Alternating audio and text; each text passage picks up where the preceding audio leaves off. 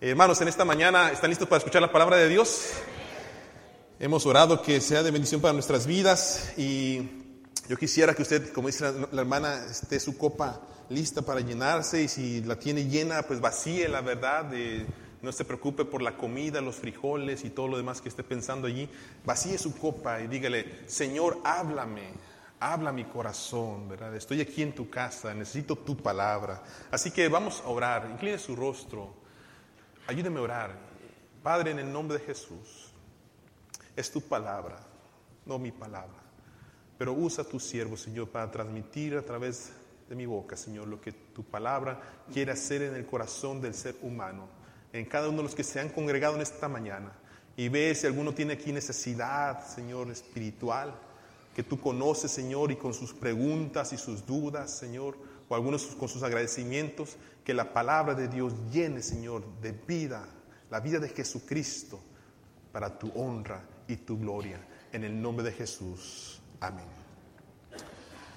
Muy bien, hoy vamos a ver un mensaje que titula El cristiano según la Biblia, el cristiano según la Biblia. Hemos estado estudiando eh, los sermones de Juan Wesley y hoy estudiaremos este sermón que él le llama el cristiano bíblico, dice Juan Wesley. Así que yo quisiera hacerle una pregunta, así rapidito. Según nosotros y lo que hemos aprendido de la Biblia, ¿qué es un cristiano según la Biblia? ¿Qué es un cristiano según la Biblia? Dígame rápido. ¿Tiene fe? seguidor de Cristo. Vamos, ¿qué es un cristiano según la Biblia? Confianza en Dios. Tiene el Espíritu Santo. Apartado del pecado. Tiene fe. ¿Qué más sabemos de él? Que ha sido justificado. Que tiene la misericordia de Dios en su vida. ¿Qué más? ¿Qué más es un cristiano según la Biblia? Gozo. Ya lo dijeron, Espíritu Santo. ¿Qué más? paz. Muy bien. Espero, hermanos, y este, eh, espero que esté listo con sus oídos. El que tiene oídos para oír, que oiga, dice lo que el Espíritu dice a la iglesia. Eh, algunos de ustedes pueden decir, yo soy cristiano. Cristiano, dice, es una persona que es seguidor de Cristo, que sigue a Jesús. Pero este mensaje, hermanos, va a ser un buen medidor para usted, ¿ok? Y yo quiero que usted al estar escuchando el sermón examine su vida cristiana y vea si es compatible con lo que la palabra de Dios nos enseña sobre lo que es un cristiano y sobre lo que usted está viviendo diciendo que usted es un cristiano. Amén. Ok, muy bien. Vamos a leer lo que dice Hechos 4:31. Allí está. dice la palabra de Dios todos juntos. Dice así. Y todos fueron llenos. Otra vez, pero juntitos, sí. Y todos fueron. Amén. ¿Cuántos de ustedes creen en el Espíritu Santo? El capítulo, de, el capítulo 2 del libro de Hechos, hermanos, nos, relata que el derramamiento del Espíritu Santo y su presencia se derramó en los primeros cristianos que formarían la iglesia. Y nos relata que ellos estaban reunidos y mientras que ellos oraban, dice que lenguas repartidas como de fuego se pusieron sobre sus cabezas. Y en ese momento del derramamiento del Espíritu Santo empezaron a hablar en otras lenguas, en otros idiomas. ¿Cómo sabemos eso? Dice, porque los que estaban alrededor de ellos, ¿qué? Entendían lo que ellos estaban hablando. Algunos de ellos dijeron, no, no, estos están borrachos, ¿verdad? Y se reían de ellos. Pero interesantemente, la palabra de Dios nos dice que el poder de Dios se empezó a manifestar en la vida de ellos. En el capítulo 4 de Hechos, nos relata la palabra de Dios que los cristianos que fueron llenados del Espíritu Santo empiezan a, tener, a ser confrontados por su fe empiezan a ser perseguidos, empiezan a decirles, hey, ¿eres cristiano? Entonces, ¿por qué lo haces? ¿Por qué? Y empiezan a perseguirlos. Y miren lo que dice el versículo 29 al 31. Cuando ellos se sentían amenazados, ¿qué hacían? Y dice, oraban y decían, Señor, mira sus amenazas, mira sus amenazas, elimínalos, mátalos a todos. ¿No? ¿No dice así? ¿No? ¿No dice así? ¿Cómo dice? Miren lo que dice la palabra de Dios. Mira sus amenazas y concede a tus siervos que con todo valentía ¿Ah? No dicen, escóndenos en el hueco de... No, que con toda valentía dice, hablemos tu palabra. Y mientras hablamos tu palabra en el versículo 30 dice, extiende tu mano, dice, para que se hagan qué, hermanos? Sanidades, señales, prodigios mediante el santo nombre de Jesucristo. Y miren lo que hicieron, versículo 31. Cuando hubieran orado, el lugar en que estaban congregados, ¿qué dice? Tembló y todos fueron llenos del Espíritu Santo y hablaban con denuedo la palabra de Dios. Pregunta para ustedes. ¿Quiénes fueron llenados del Espíritu Santo? ¿Ah? ¿Qué dice ahí en rayita? Y todos, ¿verdad? Los que están ahí en este lugar fueron llenos del Espíritu Santo. No solo los apóstoles. No solo los que habían estado con Jesús. Dice, todos. Hermanos, creemos que el Espíritu Santo viene al cristiano y lo capacita con diferentes dones para servir a la iglesia. Uno es predicador, otro es maestro, otro es, cantante, otro es servidor y diferentes dones para el beneficio de la iglesia, para edificación de la iglesia. Creemos también que el Espíritu Santo nos guía, nos consuela, nos fortalece y ora con nosotros con gemidos que indecibles. Pero hay una tarea muy importante que hace el Espíritu Santo en la vida del cristiano. Y esta tarea es esta, dice Filipenses 2.5, darnos el mismo sentir que hubo en Cristo Jesús. Esa es una tarea que el Espíritu Santo, Espíritu Santo hace en nosotros, darnos el mismo sentir que hay en Cristo Jesús. Ese fruto del Espíritu que tenía Jesús, que es amor, gozo, paz, ¿qué? Paciencia, benignidad, bondad, fe, mansedumbre, templanza. Contra tales cosas no hay ley, dice la palabra de Dios. Ese es fruto que tenía el Espíritu Santo a través de Jesucristo y que también está en nosotros. Ahora, hermanos, ¿cómo nosotros llegamos a obtener el mismo sentir que tuvo Cristo?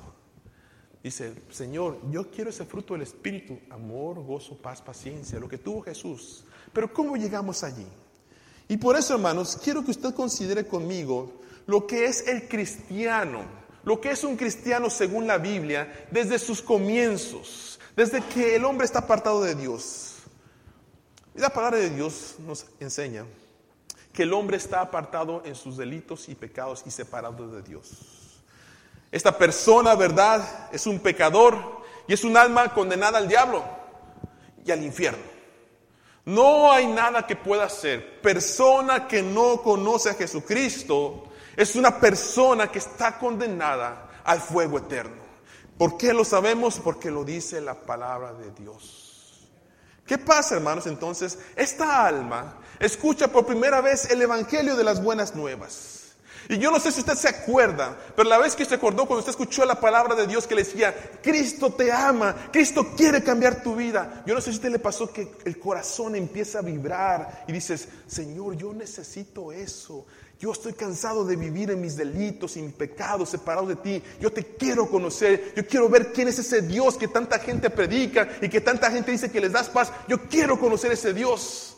¿Y qué pasa? Entonces esa persona, esa alma, pide a Dios que Jesucristo le perdone sus pecados en la sangre que Él derramó en la cruz del Calvario. Esa persona se convence que es un pecador, se arrepiente y cree en Jesucristo mediante la fe. Cree en Jesucristo mediante la fe y que Dios tiene el poder para cambiar su vida. Y entonces esa persona dice, yo confieso a Jesucristo como mi Salvador personal. ¿Ha dicho ustedes en su vida? ¿Sí? Diga conmigo, Jesucristo es mi único y suficiente Salvador. ¿Listos? Jesucristo es mi único y suficiente Salvador. ¿Quién puede decir eso? A menos aquel que haya creído en Jesucristo. Y entonces, hermanos, ¿hasta allí es todo? No, ¿verdad? ¿Qué pasa con una persona que dice, Señor Jesús, perdona mis pecados, eres mi único y suficiente Salvador?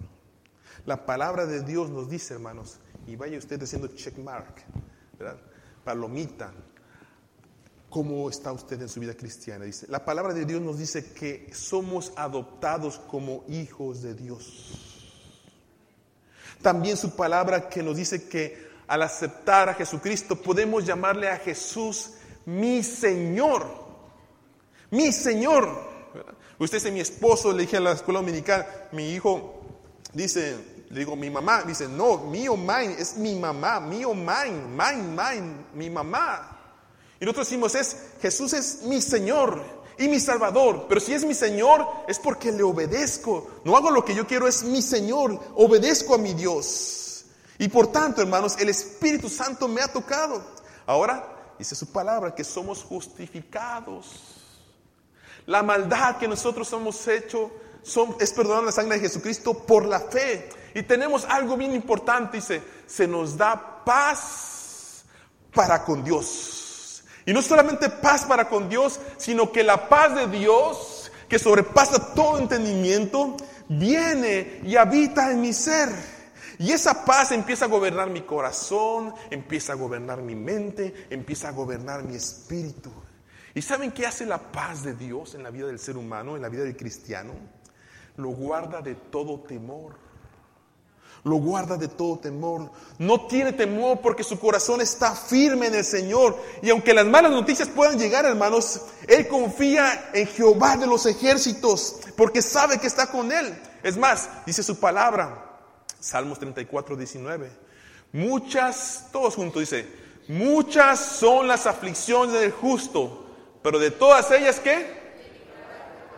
Y miren lo que dice Salmos 112, 7 no tendrá temor que su corazón está firme. Ah, pastor, esta semana voy al doctor, ore por mí porque si me dice que tengo cáncer me voy a morir, me voy allá a la tumba. Dice el cristiano, dice, no tengo temor de malas noticias porque yo sé que mi Señor y mi Redentor vive y Él está conmigo y voy confiado en Dios. Ya no tiene miedo a la muerte Miren, hermanos, como pastor que me toca ir al hospital y ver a los enfermos que están listos para partir, he visto personas que, cristianas que tienen miedo a morir. Tienen miedo a morir. Pero un cristiano que sabe en quién ha creído no tiene miedo a morir. ¿Por qué? Porque él dice, porque para mí el vivir es Cristo. y el morir, Señor, te voy a estar cantando al ratito, ¿verdad? Allí con todos los ángeles, voy a estar contigo cantando. No tengo miedo a morir. El cristiano de la Biblia, hermanos, dice la palabra, su alma engrandece al Señor y su espíritu se regocija en quién? En Dios su Salvador. ¿Por qué? Porque ese Salvador lo ha reconciliado con Dios por la sangre de Cristo, le ha perdonado sus pecados y el Espíritu de Dios, dice, me confirma a mí que yo soy hijo de Dios. Hemos estado estudiando a través de los miércoles y les decía a los hermanos, hermanos, aquí no hay vuelta de hoja. Aquí usted es el único que sabe si es cristiano o no es cristiano. Y el Espíritu de Dios le confirma a usted si Cristo está en su corazón. Y si no está Cristo en su corazón, hermanos, arrepiéntase, pida perdón por sus pecados y dígale, Cristo, ven a mi vida y dame la seguridad de que soy hijo de Dios. Ahora dice su palabra, el cristiano, hermanos, se alegra en la esperanza de la gloria de Dios y se alegra porque su alma es renovada, dice, en justicia, en santidad de la verdad. Y anticipando, hermanos, que dice que al cristiano se le espera una corona, no cualquier corona, dice, sino la corona de la vida que está preparado para todos aquellos que, ¿qué? Que aman a Dios, que aman a Dios. Dice, con una herencia que es incorruptible, incontaminada e inmarcesible. Dice su palabra. Hermanos, ¿Qué más sucede en la vida de este cristiano?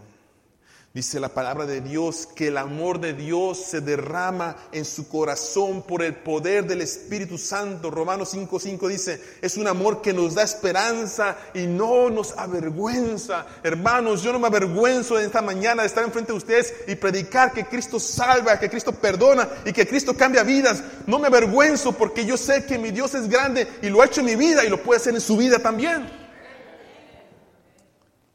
Pero el amor de Dios se derrama en, nuestro corazón por el poder del Espíritu Santo. Un amor del Padre, hermanos, que es digno de admirar, de alabar, porque dice 1 Juan 1.3, mirad cuál amor nos ha dado el Padre, ¿Para qué? ¿Para qué, hermanos? Para que seamos llamados hijos de Dios. Pero es una cosa más importante para mí, me, encanta, me gusta, me deleito cuando leo este pasaje, que cuando estoy en el amor de Dios, hermanos, el amor que Cristo pagó por mí en la cruz del Calvario, me asegura que no hay poder en esta tierra que me pueda separar de su amor. Miren lo que dice Romanos 8, 38 y 39. Dice, por lo cual dice, estoy, ¿qué? Seguro. Estoy seguro, hermano. Usted tiene que estar seguro en quién ha creído que ni la muerte, ni la vida, ni ángeles, ni principados, ni potestades, ni lo presente, ni lo que vaya a venir, ni lo alto, ni lo profundo, ni ninguna otra cosa creada me puede separar del amor de Dios que es en Cristo Jesús, mi Señor. Ninguno, nada. Ahora, hermanos, se siente bonito. Se siente bonito poder declarar lo que Dios hace en la vida de aquel que cree en Él esa paz de Dios. ¿Pero para qué? ¿Para qué? Ese amor de Dios, hermanos, se manifiesta en el corazón del cristiano y trae fruto externo, fruto hacia su prójimo. ¿Qué pasa? El cristiano ama a su hermano. El cristiano que ama a su hermano.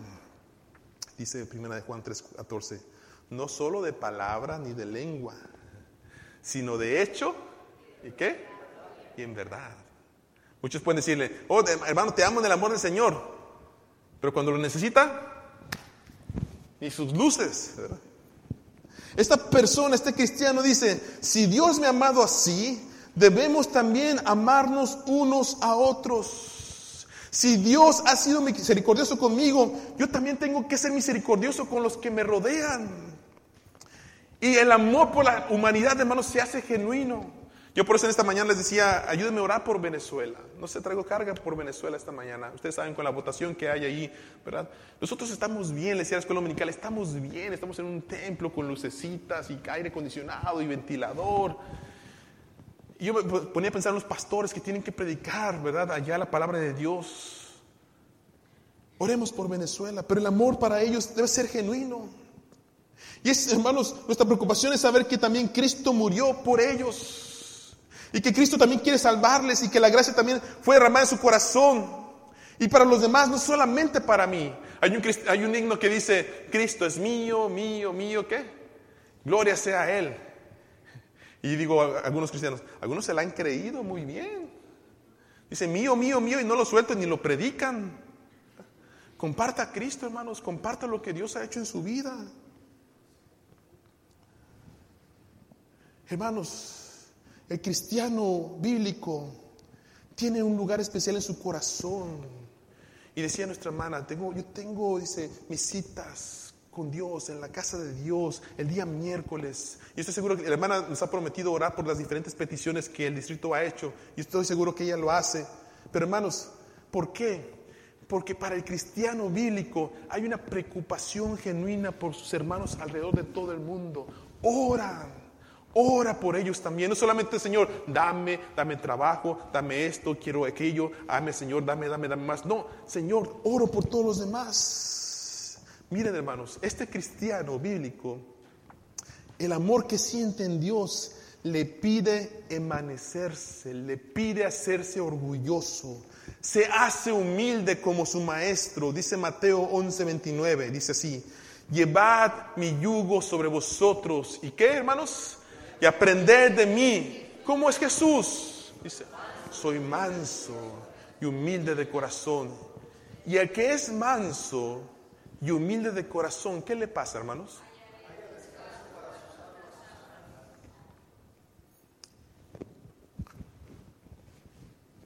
Usted va por aquí, ese trabajo me va a hacer feliz, esta compra me va a hacer feliz, este matrimonio me va a hacer feliz, esta salida me va a hacer feliz, esto me va a hacer feliz. Y cuando menos se da cuenta, está otra vez usted así, triste, caminando por la vida, porque sabe que nada de lo que usted ha probado le da felicidad.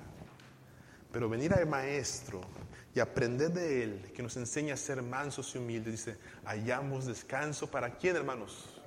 Para mi alma. Esta persona, hermanos, este cristiano bíblico, no busca la alabanza de las personas. No busque que digan, sí, apláudanme, qué buen pastor soy, qué buen mensaje. No. Esta persona busca la alabanza de Dios. Esas palabras que dice Mateo 25, 21, dice, yo quiero escuchar eso, hermanos. Yo no sé usted, ¿verdad? Pero yo quiero estar en el trono del Señor y decir que, bien, buen siervo y fiel. Sobre poco ha sido fiel, ¿qué? Dice.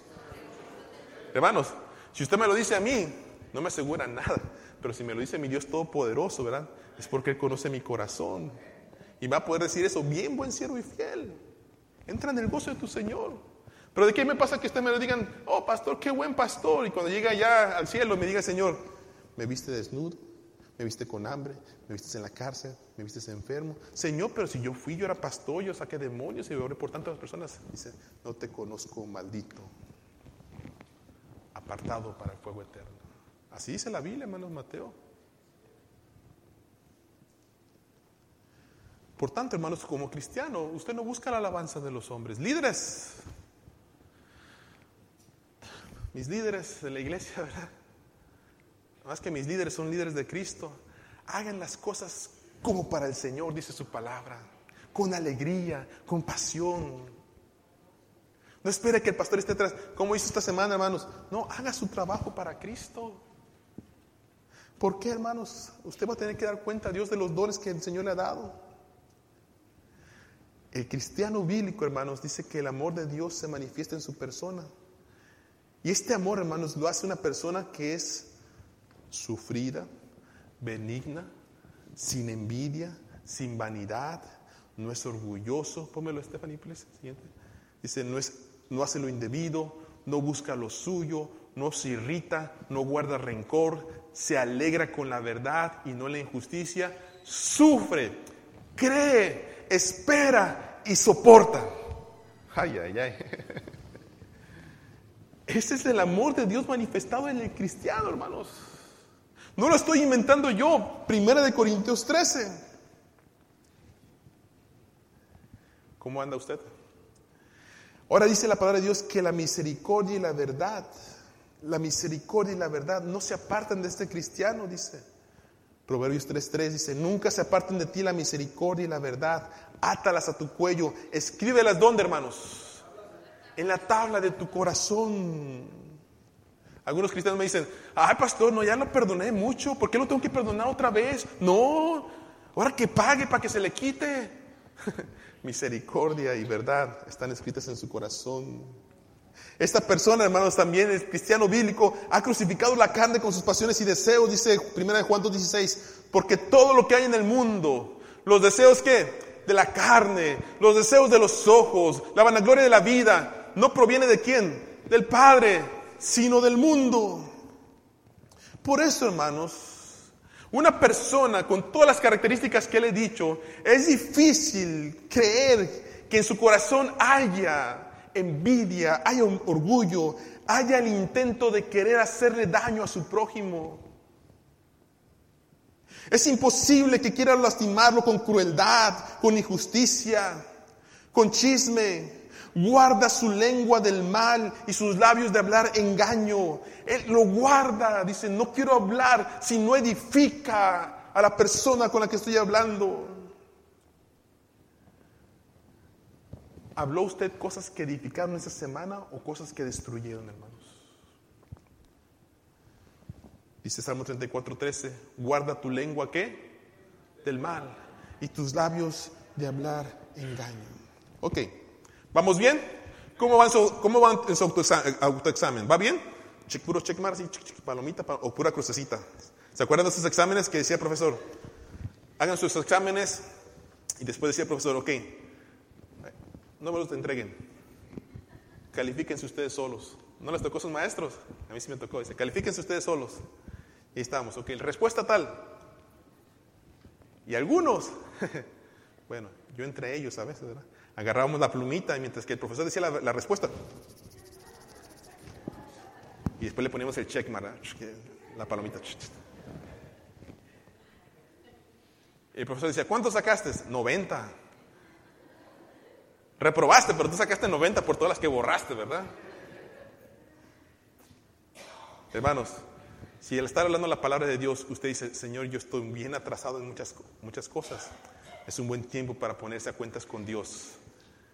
Porque es más importante ser un cristiano que sigue a Jesucristo que ser un cristiano religioso que va directo para el infierno.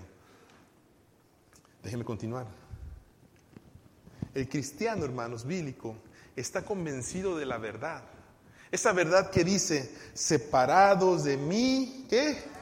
nada podéis hacer. Separados de mí, nada podéis hacer. Separados de mí, nada podéis hacer. Por eso se esfuerza, hermanos. El cristiano se esfuerza, persevera, se disciplina las ordenanzas de Dios, en aprender de la palabra, en buscar alimentar su alma, en crecer para hacer la voluntad de Dios. Participa de la comunión, cuida del cuerpo de Cristo, la iglesia. No la divide no busca hacer lo que le gusta, sino lo que edifica el cuerpo de Cristo. ¿Por qué? Comprende su importancia, ora, alaba y sirve en medio de la congregación. Yo siempre voy a estar en contra del cristiano solitario. Para mí no existe un cristiano solitario. Para mí aquel cristiano que dice, oh, no es que en esa iglesia, todas esas iglesias son, son puros hipócritas. Mejor aquí en mi casita alabo a Dios. Hermanos, no dice eso la Biblia. Eso no lo dice la Biblia. No existe cristiano solitario. El hermano Cisneros dijo, que hasta el llanero solitario tenía su compañero, ¿no? ¿Se acuerdan de Toro? Ni solo andaba el llanero solitario. No sé de dónde salió el nombre, pero bueno. Por tanto, hermanos, este cristiano se esfuerza en hacer las cosas de Dios. Yo, yo, anuncié esta mañana, hermanos, un ayuno de 10 días. ¿Y usted? Pastor, que Dios lo acompañe. ¿Sabe contar? Pues no cuente conmigo, ¿verdad? Hermanos, yo ayuno no para bajar de peso. ayuno porque deseo que el poder de Dios se manifieste en nuestra iglesia y cambie vidas y haga milagros y prodigios. Como le decía, le decía el miércoles a los hermanos, hermanos, yo no quiero que me lo cuenten. Yo no quiero que venga la mano Rosita y me diga, pastor, allá en Selma, Dios se está manifestando con poder y hace milagros. Gloria a Dios, pero yo quiero verlo aquí también. Y yo creo que el poder de Dios que se manifiesta allá en Selma se puede manifestar también aquí en la iglesia de Downey. Hermanos cristianos de la iglesia de Downey, quiero recalcar esto, por favor. Cuide la iglesia. Cuide el cuerpo de Cristo, no la divida. Cuídense unos a otros. Llámense unos a otros, pregúntense cómo están, tómense tiempo para salir al final del servicio y saludarse y decir, hermano, mira, no te conozco, pero desde hoy cuenta con mis oraciones. ¿Te puedo ayudar en algo? ¿Cómo, es, cómo bendices una palabra, verdad? En tiempos de angustia, en tiempos de dolor, y que alguien se acerque a ti y te dice, no te veo bien. ¿Necesitas algo? Y a veces uno dice por su por temor lo que uno quiere, dice, no, no está bien, solamente ora por mí. O como bendice a aquella persona, ¿verdad? Que se acerca y te dice, hermano, no te veo bien, ¿puedo orar por ti? No me tienes que decir, pero déjame hacer una oración por ti. Y hermanos, esas oraciones a veces llegan en los momentos precisos. Yo le decía a la clase de escuela dominical esta mañana, hermanos, si escucha la voz de Dios, no sea desobediente. Si Dios le está diciendo, ven, acércate, ve, haz, ve, di, ve, habla, ve, capacita, ve, haz lo que tienes que hacer, obedezca. Y no se tape los oídos así como que, la, la, la, la, la, no, Señor, yo no te estoy escuchando. Porque, hermanos, porque en tiempos de dolor y de aflicción, ahí estamos, Señor, responde mis oraciones. Imagínense si el Señor nos pagara igual con nuestra actitud. La, la, la, no te escucho, Carlos, no te escucho, Carlos, no te escucho. El Señor no es así. Y porque Él es mi Señor, soy obediente a su voz. Por eso, hermanos, el cristiano de la Biblia, hermanos, no se satisface solamente con apartarse del mal. Hay muchos cristianos que dicen, oh, ¿cómo está, hermano? Oh, bien. Esta, semana no tomé, no fumé, no hice drogas, no hice aquí, no hice allá, no hice allá, no hice allá. No, hermanos. El cristiano no, no se goza en eso. El cristiano, su alma está sedienta de hacer el bien. Porque quiere seguir las pisadas del maestro. Y cuando Jesús salía, ¿verdad? A las calles, ¿qué hacía? Predicaba las buenas nuevas. Y predicaba el Evangelio. Y así, hermanos, según teniendo oportunidad, de su palabra, hagan bien a quién? A todos, dice, mayormente a los de la familia de la fe. El cristiano bíblico alimenta a los hambrientos, viste a los desnudos, protege a los huérfanos, a los extranjeros, cuida del enfermo, del que está en la cárcel, reparte sus bienes para dar de comer, busca ser de beneficio para las personas, no se niega a sí mismo porque tiene en su mente las palabras de su rey. De cierto te digo que en cuanto lo hiciste a uno de estos mis hermanos más pequeños, ¿qué? A mí lo hicisteis. Debe usted salir, hermanos, de este lugar y gozarse cuando encuentra a alguien allí en su, en su trabajo, ¿verdad? en la calle, y dices, ¿te puedo ayudar en algo? ¿Necesitas algo? ¿Te puedo regalar mi saco? Porque sabe usted que no está sirviendo solamente a esa persona, usted está sirviendo a Cristo. Y, miren, su palabra, la palabra de Dios dice que no hay ni un solo vaso de agua que nosotros demos, que el Señor no nos vaya a recompensar por ese vaso de agua. Por eso, hermanos, ese es el cristiano donde el Espíritu de Dios se derramó en los primeros días. Y era la pasión de la iglesia primitiva. Por eso ellos oraban. Decían, Señor, mira sus amenazas, pero danos la valentía para predicar tu palabra, no para esconderme, no para decir, por si me preguntan, este, oiga, ¿usted cree en Cristo? Oh, sí, sí, pero hable con mi pastor, para que le pueda explicar lo que, lo que yo creo. No, Miren, vamos a leer otra vez nuestro devocional, Hechos 4, versículo 32 y 35, dice, y la multitud de los que habían creído, ¿cómo era esa iglesia, hermanos? ¿Eran qué? Era de un corazón y de un alma. ¿Cuál, cuál corazón creen? ¿Cuál alma? El corazón de Cristo. Un solo sentir por el Espíritu Santo. Y ninguno decía ser qué? Suyo propio, nada de lo que poseía. En esta mañana hablamos, todo lo que tenemos le pertenece a Dios. Y cuando tenemos eso en nuestra mente nos ayuda a evitar la codicia y la envidia, decir, mío, mine. Dice, sino que tenían todas las cosas en común. Ay, ay, ay, ay, ay, ay, ay, pastor, ¿a poco sí? Dice la palabra de Dios. Con gran poder los apóstoles daban testimonio de la resurrección del Señor Jesús y abundante ¿qué? Dice, gracia. Era sobre todos ellos. Así que versículo 34 y 35. Así que no había entre ellos ningún necesitado, porque todos los que poseían heredades o casas las vendían y traían el precio de, lo vendido y lo ponían a los pies de los apóstoles y se repartía cada uno según qué? Su necesidad. No, no, pastor, pero es en aquel tiempo, en aquel tiempo, ya cuando recién empezaron. Y yo me preguntaba cuando decía el mensaje, ¿será que el Espíritu de Dios que estaba con esa iglesia es diferente al Espíritu que está al día de hoy en nosotros? No, Dios no cambia, es el mismo Espíritu. Quizás nosotros somos los que no hemos creído en el poder del Espíritu Santo y lo que hace en la vida de una persona cuando ama a Dios de todo corazón y es un cristiano bíblico. Pero, ¿por qué, hermanos? ¿Por qué hacían esto ellos? Versículo 31, ahí está, miren. Versículo 31. Porque dice, oraban, oraban, oraban. Y el lugar en que estaban congregados, ¿qué pasó con él? Tembló. Y todos fueron llenos de quién?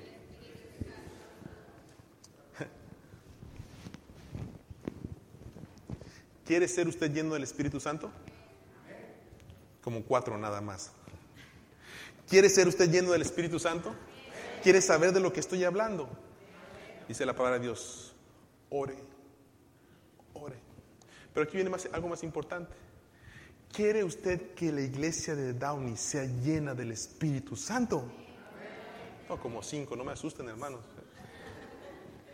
¿Quiere usted que la iglesia de Downey sea llena del poder del Espíritu Santo? Ore. Oremos juntos. Oremos juntos. Y que se derrame el poder del Espíritu Santo sobre nosotros, pero con una intención bien definida. Dice, para hablar qué? Con denuedo la palabra de Dios. En esta mañana, hermano, les prediqué todo lo que es un cristiano bíblico. El perdón de sus pecados, el tener la paz de Dios, el tener la fortaleza, el tener el gozo del Señor, el tener el amor para perdonar, para poder ayudar a otros. Gloria a Dios. Pero sabe una cosa, no se queda allí, porque la palabra de Dios nos enseña que hablemos con valentía lo que esta palabra ha hecho en nuestras vidas. Por eso, hermanos, cuando usted pone un foco en su recámara, ¿dónde lo pone? ¿Mm? ¿Dónde pone el foco? Usted se compra una lámpara porque hay, cuartos que no tienen, ¿verdad?, para poner focos, Entonces usted compra su lamparita. Dice, le voy a poner para que alumbre mi cuarto. Y usted la pone, ¿dónde, hermanos? En el buró, en una mesita. ¿Lo pone usted abajo de la cama? ¿Por qué no? ¿Ah? Porque no alumbra. ¿Para qué lo compré? Hizo que las lamparitas no están tan baratas, ¿verdad? Están caritas las lamparitas. Cuando yo compro una lámpara para que alumbre mi cuarto, eh, lo pongo en el lugar donde alumbre más. Inclusive si no alcanza, le, le compro una extensión, pero la idea es que alumbre la mayoría del cuarto. Hermanos, miren lo que dice Mateo 5:16. No se enciende una luz y se pone debajo de un almud de una cama, sino sobre el candelero y alumbra a todos los que están en casa, dice. Así que, dice, todos juntos, versículo 16, lean conmigo, por favor. Así alumbre vuestra luz delante de los hombres para que vean vuestras buenas obras y glorifiquen a vuestro Padre que está en los cielos. La luz que Cristo encendió en mi vida no se encendió para que yo la ponga debajo de la cama y nadie se dé cuenta. Y como dicen por ahí, es que soy un cristiano de la secreta. ¿Es usted cristiano? Sí, pero no digas nada.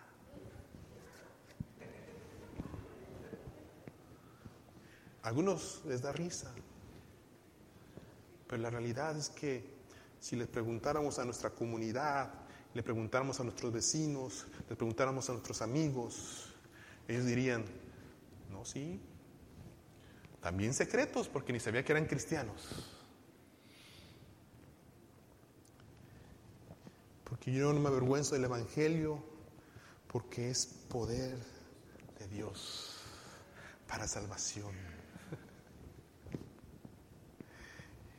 Cristiano, cristiano. Cristiano, a usted le llamo, a usted que dice cristiano, yo soy cristiano. Basado en todo lo que he hablado esta mañana, te pregunto a ti, ¿es Jesús el centro de tu vida? ¿Es Jesús el centro de tu vida? ¿Es Jesús tu Señor? ¿Eres un cristiano bíblico o eres un cristiano religioso?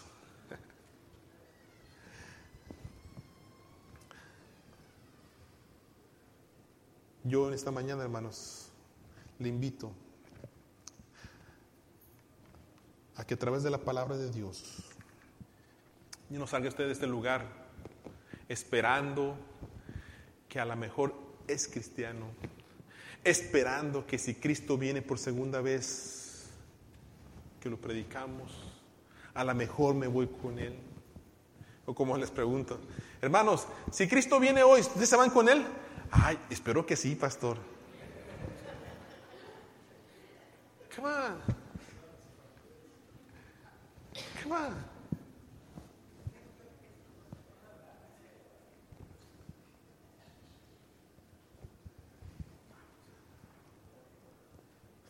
En esta mañana, el Espíritu te dice a tu Espíritu que eres hijo de Dios.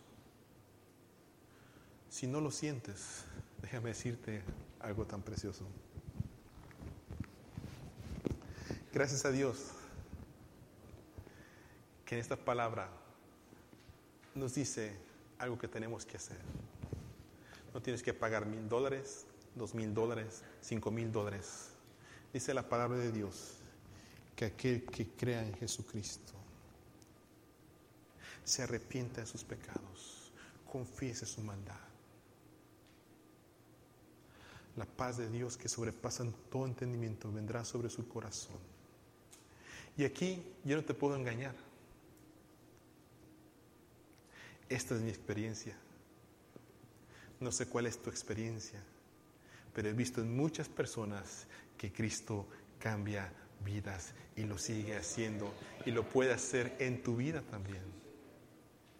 Solamente es que creas, que creas, que creas y le digas, Señor, creo en ti y creo que tienes el poder de perdonar mis pecados y hacerme una nueva criatura. ¿Cree usted que Dios tiene el poder de cambiar su vida? Yo creo que sí.